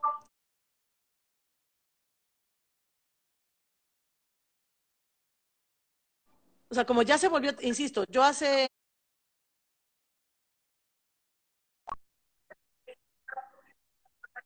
mujeres, este, las que no tenían nombres, este, y que seguramente éramos unas feminazis horribles. Lesbianas. Ajá, lesbianas. sí. Cuando sabemos que Durne, este, pues no, a ella sí le gustan bastante los chicos, así que. Así yo. O sea, mm. sí, pero bueno. Cada quien. Cada quien. No, no, no. Más bien el punto que, que, que justamente creo que a mí lo que me está, o sea, lo que me ha gustado de todo esto es que sí soy una provocadora, o sea, sí me gusta provocar, eh, sí me gusta incomodar, y no nada más a los hombres, o sea, creo que hay una cuestión de, que no podemos asumir que el patriarcado se sostiene por hombres, o sea, el patriarcado se sostiene por todos. Y el patriarcado se sostiene desde que hay una estructura capitalista, o sea, me puedo poner aquí en la política total, pero también por eso me cuesta trabajo como creadora entrar en ciertos dispositivos eh, de, la, de, la, institución teatral, ¿no? Eh, siento que también desde ahí va mi, mi, rebeldía y también desde ahí va mi... Tampoco voy a entrarle porque desde que yo me empecé a descubrir también dije, ¿por qué tengo que entrarle? O sea, hubo un momento en el que dije, neta, tengo que hacer esto para entrarle y que me, que me entrar al club de Toby, aunque sea mujer, me van a dejar, gracias. Y dije, Nel, o sea, me quieren, no me quieren, o sea, no, no soy complaciente, pues, en ese sentido. O sea, no hago teatro para complacer ni a las masas, ni hago teatro para complacer a la gente de teatro. Eh, creo que el teatro que hacemos lo hacemos para generar ese espacio de diálogo, porque no, a mí también esta idea de que tenemos que hacer la obra perfecta, donde todo esté al tiro, también esa idea me, perturba un poco, porque el teatro es vivo y el teatro tiene que, y, y, si la actriz está jodida y llegó jodida ese día, ¿por qué coños no puede usar eso y decir, pues está jodido, güey? Y que también pueda tener un espacio hasta donde cuando toque el testimonio decir, no voy a decir el testimonio, voy a decir mi testimonio, yo estoy jodida, ¿no? Pues sí, ya, ha sucedido. ya ha sucedido, lo sabemos. Pero justamente es eso, pues es una apuesta a crear algo más orgánico, más honesto en ese sentido del diálogo, que no está buscando la perfección, sino, sino un espacio de diálogo honesto entre pues entre lo que queremos exponer y el público. De hecho, la última obra hubo una señora, si no sé si te acuerdas, que se esperó al final de la obra, así donde estábamos todos, para ir darle un abrazo a cada una de las personas que estábamos ahí. Un agradecimiento brutal de decir, es que necesitaba esto. O sea, no es una cosa de decir, qué bonita su obra, qué bonitas sus luces y su música. O sea, no, eh, una cosa real de decir, gracias porque lo necesitaba. Entonces, bueno, con que ya suceda eso, ya es así de puta. Ya. Entonces, para ti, ¿qué es el teatro, Durne? ¿Qué es entretenimiento? ¿Es poiesis? ¿Es convivio? ¿Es ¿Qué es, ¿Qué es el teatro? No todo el mundo. Para mí podría. Teatro, lo ideal, así, donde me encantaría es que fuera como un gran picnic. me encantaría que fuera como un gran picnic donde cada quien trae un, un poquito, así como los convivios de la primaria. Que creo que es lo mejor que me pudo haber pasado en la primaria. Siempre era lo que esperaba, así de el día donde cada quien trae un poquito de su casa y compartes, ¿no? Y te sientas en grupo a compartir y platicas con la gente que no platicas y de repente suceden cosas cagadas y, y de repente alguien dice algo, no sé, o sea, como que siento que, que no podría definir qué es, porque también creo que, o sea, para mí el teatro es compartir, es, es crear colaborativamente, es, es, no tener un fin establecido, eh, es no tener expectativa, porque la expectativa... Eh, la expectativa no, no, está chida. Este, eh, y, y el teatro creo que ya cuando estamos en funciones, pues cada función sucede algo diferente, entonces justamente puede haber una función que sea el picnic, puede ser que haya una función que sí se dé el espectáculo y el entretenimiento, puede ser que haya otra función donde no suceda, así que es el grillito, güey, ¿no? Ah. Sí, o sea, como que creo que lo, lo hermoso de hacer teatro es eso, que cada vez que llegas a función, este, estás abriendo a lo desconocido. Claro que hay una, algo trazado y todo, pero siento que si no entras a escena, creo que es una de las cosas que sí me gustaría de volver a actuar, por ejemplo, ¿no? O sea, como poderme poner otra vez en esa situación de decir, ¡Ah! estoy aquí, sé que tengo que hacer esto, pero puta, estoy en lo desconocido también, o sea, también hay, hay un factor ahí de, pues de dejarse, es como cuando pues vas a la sierra o cuando te vas de viaje, o sea, pues sí, sabes que vas a llegar a un lugar, pero no sabes qué va a pasar, pues. Entonces. Y Edu, eh, pues para cerrar, si quieres, eh, digo, hay algunas preguntas, si nos quieren hacer algunas preguntas, unas tres preguntas para contestarlas, si no hay preguntas, pues está también muy bien.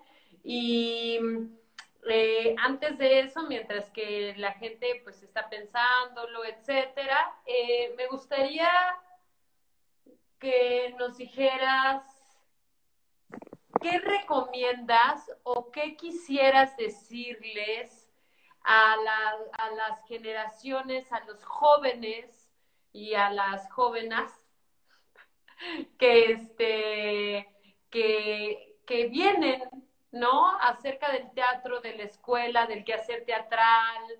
¿Qué te gustaría decirles a todas estas personas eh, sobre, pues, heredarles. No soy tan vieja, habíamos quedado que era joven, Mirna Miguel. No, bueno, pues imagínate, ¿no? ¿Qué te gustaría? Porque es que yo sé que tú aparte das clases y supongo que tienes ahí una visión diferente, pues das clases, das talleres, eres directora, eres independiente, no tú sola, con tus ahora, como dices tú, con tus ahorros, lo has hecho. Eh, has trabajado con gente joven, las actrices con las que trabajas son jóvenes, este, pues estás, ¿no? Con ellos todo el tiempo, con ellas y ellos. ¿Qué te gustaría decirles? Eh, ¿qué, te gustaría? Eh, sé que, por ejemplo, eh, una de las maestras dentro del diplomado de, de Translímite es Natalia, Natalia Godet, que es, que es tu prima, que es joven también. Que acaba de tener un hijo. ¿Qué te gustaría decirle a todos y a todas estas personas eh, que supieran o que quisieras compartirles acerca de ese tema, de estudiar, del teatro, de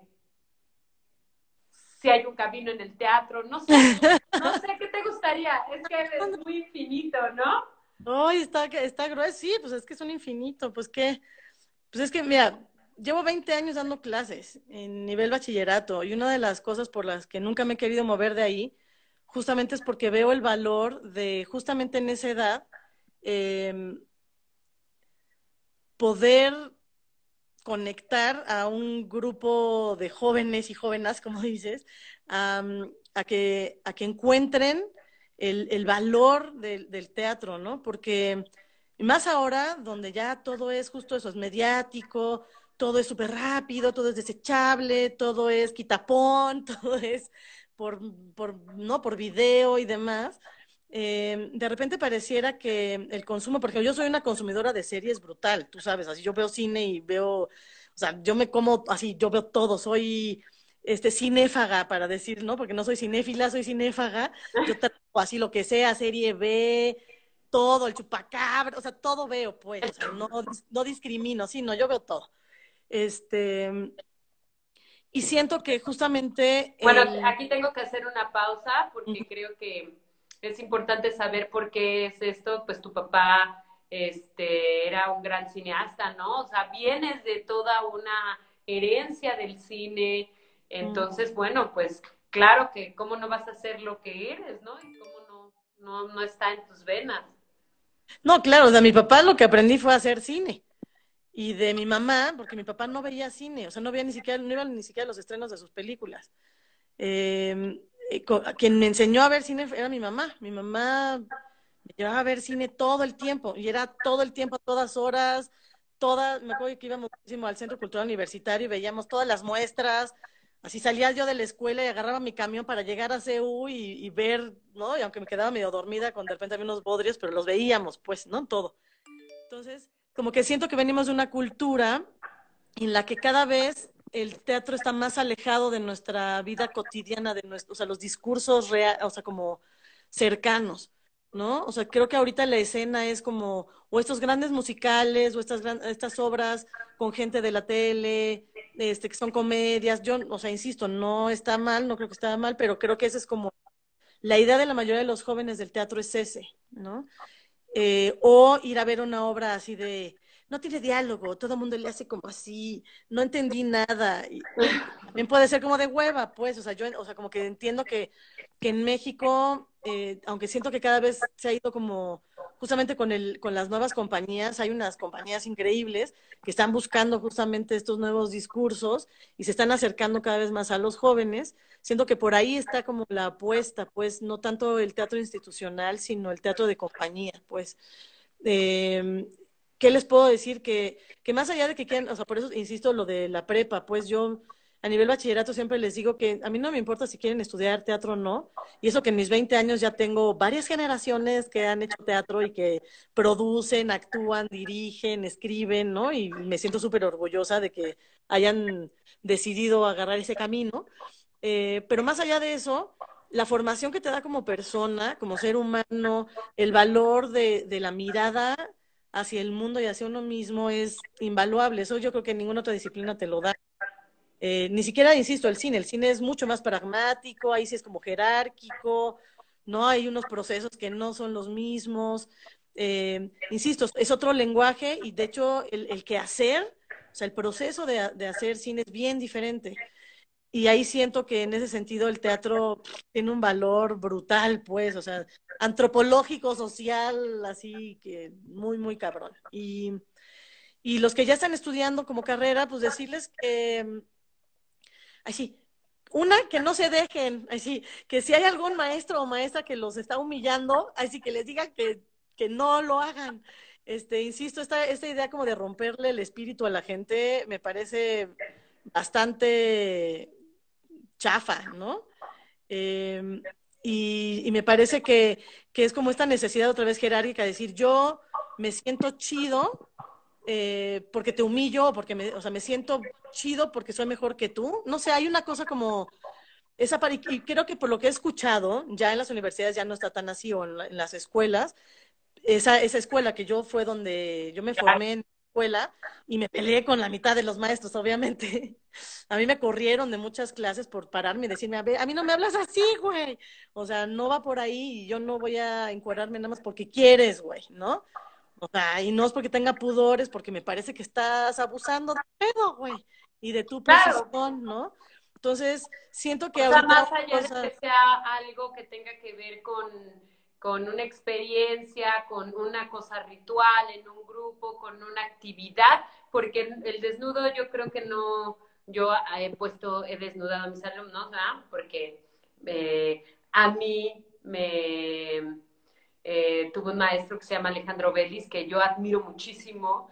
Eh, siempre voy a decir que ha sido uno de los pilares más grandes que he tenido en el teatro, que me puso un ejercicio que me ayudó bastante, pero bueno, él es una persona respetuosa, que antes de hacer ese ejercicio eh, teníamos una convivencia, teníamos un círculo, como que aprender a diferenciar, enseñarle a los alumnos a diferenciar entre lo que es una ocurrencia y lo que es eh, parte de un camino, ¿no? Y ahora ya, yo gracias a ver y siempre me encuero, o no sé, pero ah, eso yo creo que, o sea, el encuerarse no tiene nada de malo y hay ejercicios que están increíbles y yo claro que creo en el, justamente en el conflicto y en el entrar en, o sea, también hay que entrarle, pues.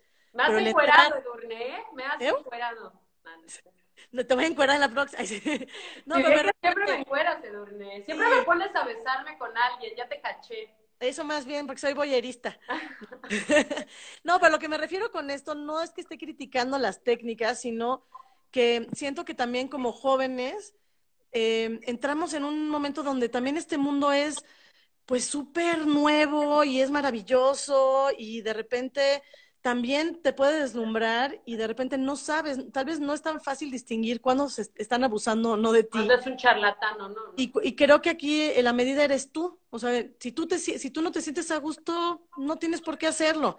Y que te digan que, ah, no vas a lograr nada en la escena, pues ya veremos, pues. O sea, tal vez hoy no, tal vez me repruebas, pero no me importa.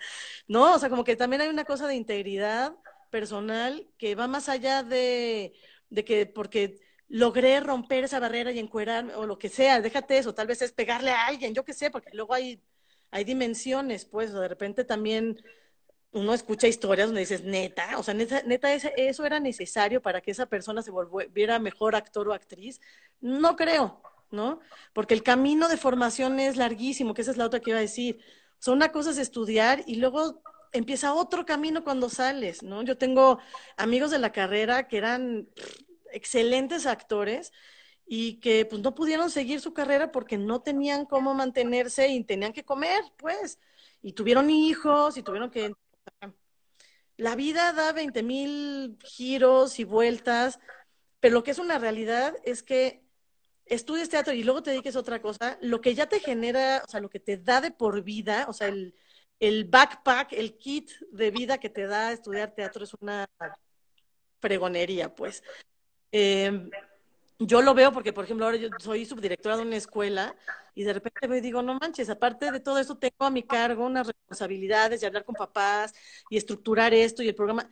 Todo eso a mí me lo dio el teatro. O sea, eso no es una cosa que, o sea, siento que el teatro te da cosas que después puedes aplicar en 20 mil otros lugares, pues, o sea, en 20 mil trabajos, o sea, el hecho de que seas una persona que sabe escuchar, que puedas aprender a leer y decir, ay, esto más esto más esto me da esto y entonces hacer la propuesta, no tener miedo de decir tus opiniones, o sea, hay tantas cosas que te, te da, ya más allá de, de lo que puedas lograr en escena, creo que eso es valiosísimo. Ahora, que la escena mexicana es difícil, sí, es una escena difícil, no es imposible, y creo que el punto es, pues que cada quien establezca de dónde quiere ir, o sea, si tú quieres ser la actriz o el actor de musical number one, pues entonces busca ese camino y entérate dónde está ese camino, ¿no? Claro. tal vez no te vayas a estudiar en la Facultad de Filosofía y Letras, no lo sé, ¿me explico?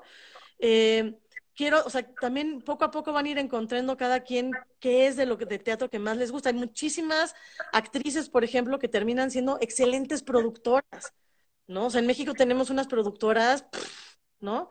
Y unas escenógrafas y unas vestuaristas y, ¿no? O sea, e, el, mundo de, del teatro desde la mirada de la mujer, creo que es bien importante porque siempre la vemos a partir de estos grandes nombres de grandes directores, pues.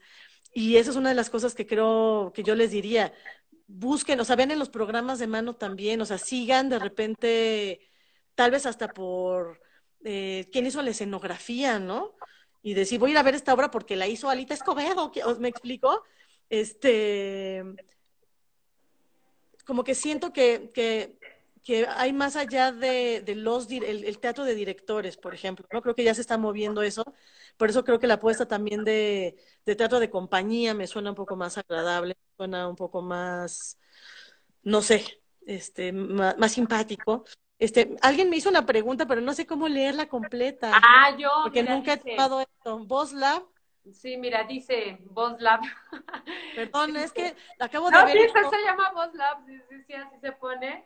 Este, pero bueno, yo la conozco, se llama Sabina. Hola, Sabina. Este, dice, ¿cómo crees que nosotros o nosotras podemos generar un interés real en nuestra generación de teatro? O sea, ¿cómo, supongo que esto es, cómo lograr... Eh... Que la gente que no hace teatro vaya al teatro. Ajá. eh, yo creo que, y de hecho hay, hay, creo que hay que ir generando comunidad, o sea, creo que ahí sí es donde, por ejemplo, Facebook puede ser un buen espacio. Eh, creo que generando, o sea, quitándole ese, ese espacio al teatro como de, digo, sé que suena feo, pero por lo menos yo sé que muchos de mis amigos eh, siempre me dicen así, voy a ir al teatro porque es tu obra, porque si no, qué hueva, ¿no? Y creo que es algo que escuchamos todos, a la gente que no hace teatro, le cuesta trabajo ir al teatro, y la gente que va al teatro de repente va así como de, ay, voy a ir a la date con mi novia y entonces la voy a llevar a ver eso, el gran musical que es carísimo y luego me la llevo a cenar. No digo que está mal, que chido, vayan por favor, consuman teatro del que sea. Este, pero siento que, que hay una cosa que tampoco es tanto de nosotros, sino de la estructura de cómo se ha dado el teatro. O sea, el teatro es caro, esa es una realidad que tenemos que tener claro. O sea, no cualquier persona puede acceder al teatro. O hacer teatro. O hacer teatro, pues lo que decíamos, cómo cuesta trabajo levantar producciones. Entonces. ¿Cuánto te cuesta una producción, Edurne? Das como dato curioso. ¿Cuánto te ha costado así, la más baratita? La más baratita, hice una obra con 25 mil pesos. Pero yo así, me invertí en una máquina de coser y aprendí a coser y compré mis patrones en la parisina y me puse a hacer yo todo el vestuario. Estuvo claro. chido porque aprendí a hacer vestuario y es una gran habilidad aprender a coser, la verdad. Todo mundo, aunque no les guste, aprendan a coser, es una gran inversión. Este, pero sí, o sea, pero y eso estamos hablando de que sin sueldos, o sea, a mí una de las cosas que más me da pena es saber que también, el, y eso es también lo que a mí me conflictúa, es cómo poder, o sea, cómo le puedes retribuir a la gente que está haciendo el trabajo lo que realmente cuesta su trabajo, porque no hay, y yo cada vez que meto una aplicación, yo soy una necia. Digo, ahora, por ejemplo, hago cosas como en mi currículum pongo mamá, ¿no? Antes no lo hacía. Ahora pongo. ¡Órale! Sí, sí, sí, me parece que es como importante y son las cosas como que si no, hace, si no empezamos a hacer, sea, como que siempre estamos en el, ay, ¿cómo se escribe un currículum de teatro? ¿De qué manera me vendo mejor? Y de repente yo llego un momento en el que dije, ya, la chinga, yo no me quiero vender, nunca me han dado nada, entonces, ¿para qué tengo que andar yo puliendo mi qué? No, esta soy la que soy y, y soy mamá y sí, no puedo decir que tengo una carrera ininterrumpida porque no me pueden pedir eso porque soy mamá. Y aunque cuando nació mi hijo dirigí dos óperas con el niño en la teta, este, después me vino un bajón y luego me fue más difícil cuando empezó a caminar. Entonces, claro que, y, y claro que para el tipo de teatro que hago no puedo producir una obra al año. Entonces, obviamente me doy cuenta que ya el sistema ya me dijo, huevos, nunca te vamos a dar a ti el Sistema Nacional de Creadores, ¿no? y no me importa, pues, o sea, como que siento que, que también hay que aprender a...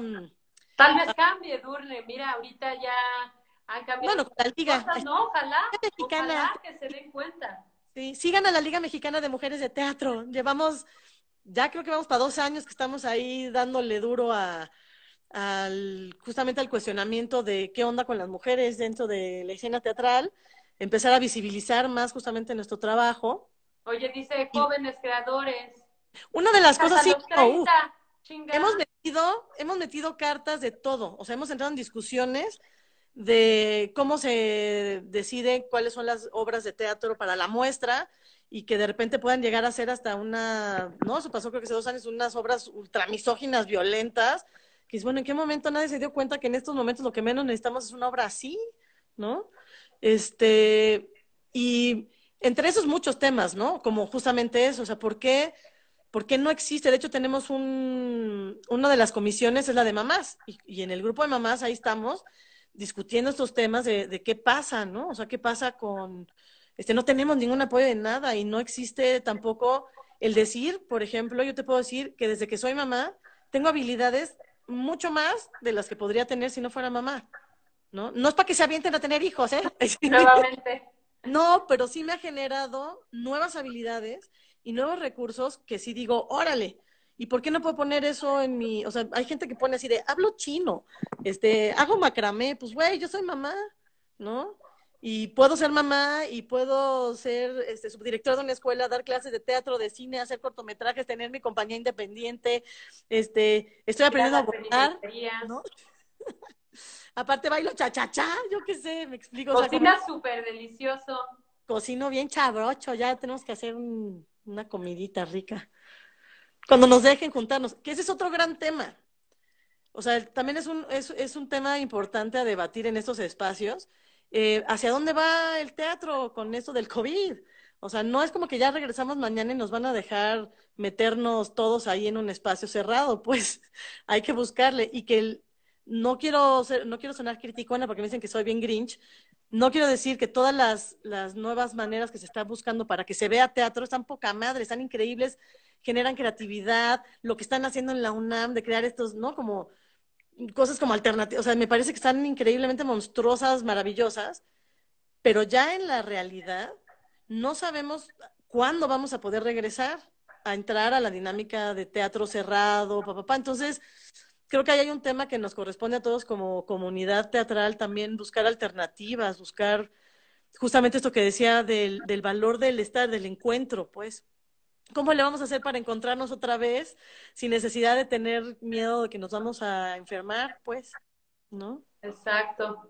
Pues sí, sí, fíjate, eh, pues yo creo que inigualablemente teníamos que sacar ese tema. No, yo te iba eh, a preguntar, ¿no? Que eh, en dónde, cuál era el cambio más significativo de que te ha dejado esta experiencia de, del confín, pero bueno, pues creo que no los acabas de, no los acabas de comentar. Bueno, las clases, ¿eh? Las clases con mis alumnos. Digo, acá hay otra pregunta, este, que la puedo contestar rápido, de, de cómo fomento a mi hijo. Mi hijo es, o sea, le trato de no ser impositiva, este, porque me pregunta Jimendoza, mencionas que no querías dedicarte al cine como tu papá, siendo mamá, ¿cómo trabajas y fomentas una educación artística con tu hijo? O con cualquier otro familiar. Eh, pues creo que, digo, bajo la, no imposición, o sea, está la gente que le gusta el teatro y la gente que no. Yo, yo nunca vi teatro, a mí nunca me llevan al teatro. O sea, yo empecé a ver teatro hace poco, relativamente. O sea, yo iba al cine, ¿no? Yo tengo una cultura cinematográfica, más no teatral. A mí me ha costado trabajo entrar. A mí todo el mundo me dice, no, ¿y no viste la obra de no sé quién? Y yo así de, ah, eh, no. Pues ya estudiabas teatro. Yo, pues sí, pero no entendía qué estaba pasando. O sea, creo que no nada más es mi punto. O sea, somos muchos que empezamos, nos acercamos al teatro y no sabemos exactamente la historia del teatro en México o, los grandes representativos, ¿no? La, gente que representa el teatro y demás. Entonces yo con mi hijo lo que he logrado es como juego mucho, eh, trato de eso, de no ser impositivo. Hubo un momento en el que yo decía, un día me dijo mi hijo así de, eh, ay, es que me aburre el teatro.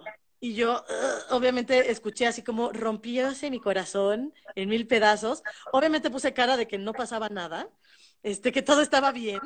Eh, pero, pues mi hijo ha estado en los ensayos, ¿no? Y de repente yo veo como sin presionarlo, sin decirle como te tiene que gustar el teatro, ni mucho menos.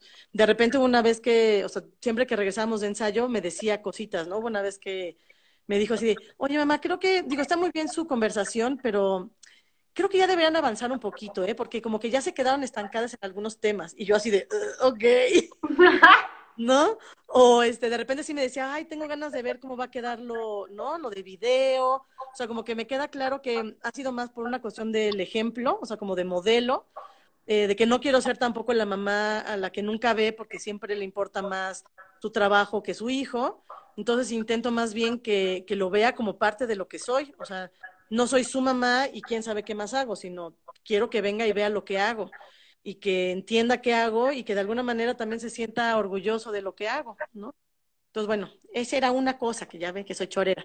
Y luego la otra que tiene que ver con esto de la experiencia, justamente eh, llevamos pues ya un mes de clases en línea y creo que pues, todos los que, hemos, los que damos clases y también ustedes que seguramente están muchos en, en, clases en línea, pues hay una cosa muy artificial, rara de estar en esto. O sea, uno le echa ganitas, pero nada como el sudor y el échatele encima y no, ya sabes, como de, o sea, nos gusta, somos bestias, pues. Entonces, este, como el contacto físico es fuertísimo, el que no esté, ¿no? Y de a mis alumnos justo estábamos preparándonos para una presentación en la UNAM, este, obviamente no se va a hacer, y, y hablábamos de, de, justo eso, que no, no era lo mismo preparar algo para el Zoom o tratar de, de, cambiar el lenguaje teatral por el, justamente esto, ¿no? Como ya ni siquiera el cinematográfico, porque el Zoom no se mueve, pues, ¿no? O sea, tú te tienes que mover y, y utilizar el cuadro, ¿no? Acercarte, como, como, de cine, de, de, los principios del origen del cine, ¿no? Que la cámara fija y tú acércate y ve qué onda. No es lo mismo, entonces, eh, justamente el reto ha sido como yo les puse ahora unos ejercicios de tradiciones teatrales del mundo, en el que justo se puede hacer una parte más teórica que es importante, que luego se nos olvida porque nos la pasamos en el cotorreo, eh, pues justamente de investigar y empezar a ver qué pasa, cómo hacen teatro en otras partes del mundo. Y ahorita es un buen momento como para empezar a ver eso, ¿no? Entonces, de repente había una chava que me, me, mandó un mensajito así de, duerme, acabo de ver Bunraku, ¿qué es eso? ¿No? Y entonces, de repente ahora a partir de esa de esa exploración que no tenía idea y de empezar a buscar estas referencias de teatro tradicional del mundo, eh, empieza a ver con videos y diferentes links que les mando, eh, ya empiezan a ver y a decir, órale, está increíble esto, y a partir de eso vamos a empezar a hacer prácticas, pero individuales, o sea, como de ejercicios y de prácticas, porque hay muchos eh, como recursos, eso sí, de, pues de cómo ir explorando corporalmente y cómo ir cambiando de esta idea como súper occidental que tenemos del teatro a empezar a entender, ¿no? Cómo cómo proyectan y cómo se, hasta cómo se entrenan, ¿no? Los, los actores de la India, ¿no? O sea, de Japón, o sea, pero de los teatros tradicionales y que te pide y te exige otro tipo de técnicas y formación. Y son ejercicios que sí pueden hacer solos en su cuarto, por ejemplo, ¿no? Entonces, lo que yo he optado y lo que me ha cambiado en este sentido es como pensar que tal vez el tiempo que tenemos así de, de, estas pláticas sea más como para que cada quien exponga y justamente entrar en ese diálogo de, escucharnos, cada quien tiene como su turno y tenemos como ya muy estructurada la manera de, inter, de este intercambio. Eh, y luego ya no, los cuatro, cinco, seis días que no nos vemos son justamente para que vayan haciendo ciertas prácticas físicas y que la próxima vez que nos veamos nos digan así de, ay, encontré los mudras y lo único que hice fueron ejercicios de cómo trabajar los dedos para que entonces pueda yo mi cerebro, ¿no? O sea, no sé, como que siento que, que ahorita en esta parte de la formación, eh, más allá de, tratar de, de, hacer una clase en vivo, física, eh, tal vez vale la pena también nada más detonar como, como momentos de exploración personal porque aparte la gente, la realidad es que también estamos todos confinados y tenemos mucho tiempo que estamos solos y que te picas el ojo y que dices, ¿qué es esto?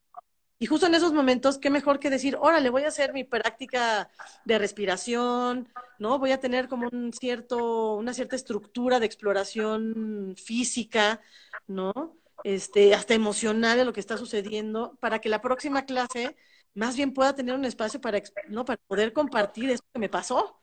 ¿no? Claro. Y es que acabo de, de, aprender, aprendí ahora, este, no sé, el kabuki, aprendí a caminar este, con los pies así en planito y poderme mover así como si parece que estuviera volando, yo qué sé, ¿no? O sea, como que eso es lo que me ha pasado a mí ahora con el COVID, un poco como maestra, tratar de, de buscar nuevas, o sea, nuevas formas que sean productivas y que otra vez que estas herramientas que te da el teatro las puedas usar en el confinamiento y que no se vuelva tampoco un trabajo puramente teórico o que sea puro ejercicio, no sé. O sea, que haya una cosa como también de no lo sé, por ahí va. Claro. Oye, Durne, y bueno, pues, este, ¿en dónde le podemos seguir? ¿Cuáles son tus redes sociales? Este, ¿cómo, cómo seguimos tu trabajo? ¡Au! Pues miren, van a disculparme que no soy tan buena para estas cosas, pero prometo a partir de ahora. o sea, tenemos el Instagram de Verbo Delta, que creo que es de donde estoy ahorita, o no estoy desde el No, estás desde Durne. Ah, bueno, pero en Verbo Delta, ahí nos buscan como Verbo Delta y ahí estamos. Prometo voy a empezar a subir más fotitos de los procesos. Realmente el Instagram de Verbo Delta ha sido como para subir de repente en momentitos cosas. El mío también personal, pero no hay, o sea, soy como super ñora en ese sentido. Eh, sí, o sea, como que no hay nada, o sea, todo lo teatral está en Verbo Delta. Eh, también tenemos en, el Facebook de Verbo Delta, también tenemos ahí varias cosas como bonitas. De hecho, del último trabajo tenemos varios de los videos que hicimos promocionales, que están como bien bonitos. Eh, hay mucho del trabajo que hizo Maremoto, del diseño, ¿no? De, lo, de las animaciones.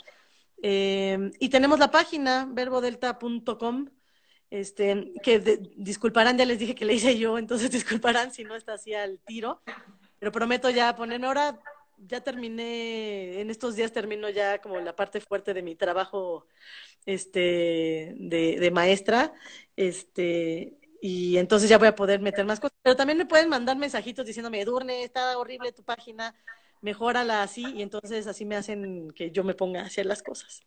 Oye, y por último, em, eh, pues ahí vas a subir tus trabajos, vas a subir, dices que estás en una nueva producción, ¿no? Ahorita estamos en una, justamente dentro de la Liga Mexicana de Mujeres de Teatro, en la Comisión de Poéticas, eh, decidimos un poco como, pues estamos hable y hable y hable y nos juntamos y queremos y demás, pero no nos ponemos a decir, bueno, juntémonos las que queramos a buscar justamente de, qué se trata esto de las nuevas poéticas, desde dónde, desde qué temáticas, y entonces ahí vamos. Ahorita estamos un poquito en, en pausa por la situación. Ya tuvimos una reunión virtual, pero como siempre, la reunión sirvió para echar el cotorreo y así de que cada quien sirvió, así sirvió de catarsis. Eh, pero yo espero también que ya la próxima semana tengamos un poquito más creo que subió unas fotos en Verbo Delta un poco del, del proceso en el que vamos. Estamos hablando esta vez de eh, la maternidad, la sexualidad, eh, y especialmente estamos trabajando eh, con Fedra, por ejemplo, la sexualidad a partir, o sea, después de los 50, pues, o sea, de los, o sea, ya cuando ya no eres producto de belleza y sexualidad según el universo, y que pues tal vez es cuando pues más queriendo andas o cuando más quieres, o sea, ¿por qué se te tiene que acabar la sexualidad? Porque ya eres mamá o porque tal, Entonces, tenemos ahí una premisa sobre Fedra que no se suicida porque nos parece como súper cutre justamente ese final de, oh, qué, qué horror, me gusta uno más joven, él, ¿no? Nos gustan más jóvenes, pues Así, dale vuelo a la hilacha, amiga. Entonces, este, estamos como replanteando ahí otra vez como algunas cositas. Este, tenemos también, justamente la, estamos trabajando la idea de, sí, del objeto, no es que no es objetualización, estoy diciendo una tontería, porque todavía no lo tenemos muy claro, porque estamos justo en ese proceso. Pero, por ejemplo, hicimos, ya, ya mandamos cuestionarios sobre el matrimonio, eh, sobre la maternidad eh, y sobre la sexualidad. Y de repente, por más que creemos que estamos ya bien acá liberación sexual para nada, o sea, hay una cantidad de prejuicios, seguimos teniendo una cantidad de prejuicios sobre nuestro cuerpo, porque obviamente estamos bombardeadas de imágenes de cuerpos femeninos que no son reales o que también no, no, no, no somos nosotras, pues, ¿no? Entonces, eh, por ahí va a ir ahorita la exploración, eh, que tiene que ver justamente con esta, entre el reivindicar la, este, lo, sexoso de nuestros cuerpos y de nuestra propia sexualidad y cómo la queremos vivir. Em, también de la idea de la maternidad y no como un deber ser, sino también qué pasa, ¿no? Tenemos muchísimas respuestas, pero muchísimas, de mujeres que dicen, yo no quiero tener hijos y no me dejan en paz, ¿no? O sea, ya, entonces también hay una cosa como bien interesante de explorar de, de pues hacia dónde también las mujeres estamos diciendo, ¿y por qué me estás presionando? Porque soy una máquina de bebés, ¿no? porque soy tu, tu fuerza, o sea, la, mujer que va a parir tu fuerza de trabajo, maldito capitalismo, no sé, o sea, como por ahí va, sí, o sea, como que estamos ahí en esa, en esos discursos. Si tienen ganas alguien de contestar el cuestionario, está en el Facebook, y si no, también me pueden mandar así de yo lo quiero contestar y serían parte, obviamente, de nuestro, de nuestro proceso. Eh, y también una cosa que estamos, vamos a empezar a pedir es la gente que quiera mm, también dar su testimonio en video, eh, porque vamos a ahora jugar un poquito con, justamente ahora sí, con esas presencias de repente de, de las mujeres que quieran compartir su, su testimonio. Seguramente no podremos ponerlos todos o haremos una edición ahí para que medio salgan todas y se haga un discurso común. No sabemos todavía, pero sí, sí queremos que, que aparezca ya y más mujeres no no relacionadas específicamente con la escena, que obviamente no importa si son actrices y quieren entrar o están en formación o lo que quieran.